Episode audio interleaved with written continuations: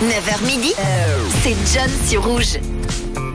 Et en ce mardi, on va, les amis, sans plus tarder, se retourner et voir euh, ce qui a pu se passer ce week-end euh, du côté musical en Suisse romande avec pas mal de projets qui ont pu sortir en ce début de semaine, en cette fin de semaine dernière surtout. Et on démarre avec Chloé Nai et son projet Balcony qui est sorti un EP.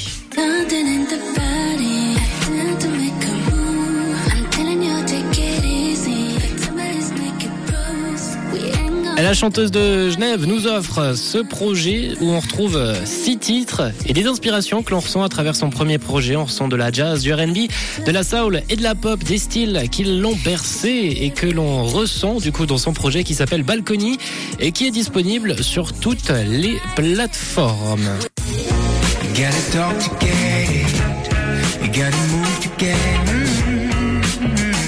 On poursuit avec euh, un groupe euh, lausannois nommé euh, Diggin et je suis tombé ce week-end sur leur tout dernier projet. C'est un EP, un EP sorti vendredi dernier, assez sympathique d'ailleurs. Ça s'appelle Another Logic. C'est quatre titres, quatre titres qui passent bien.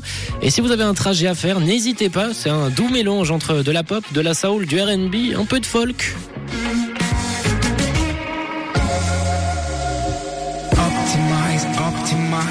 Joli mélange en tout cas qui m'a fait plaisir, qui m'a mis dans un bon mood en tout cas euh, ce week-end.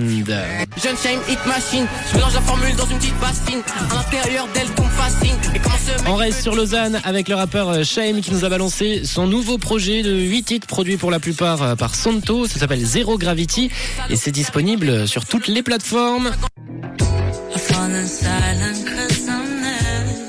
Des questions brûlantes, c'est ce que nous propose la zurichoise Elena Fleury à travers 5 titres parus sous forme d'EP à la mi-avril.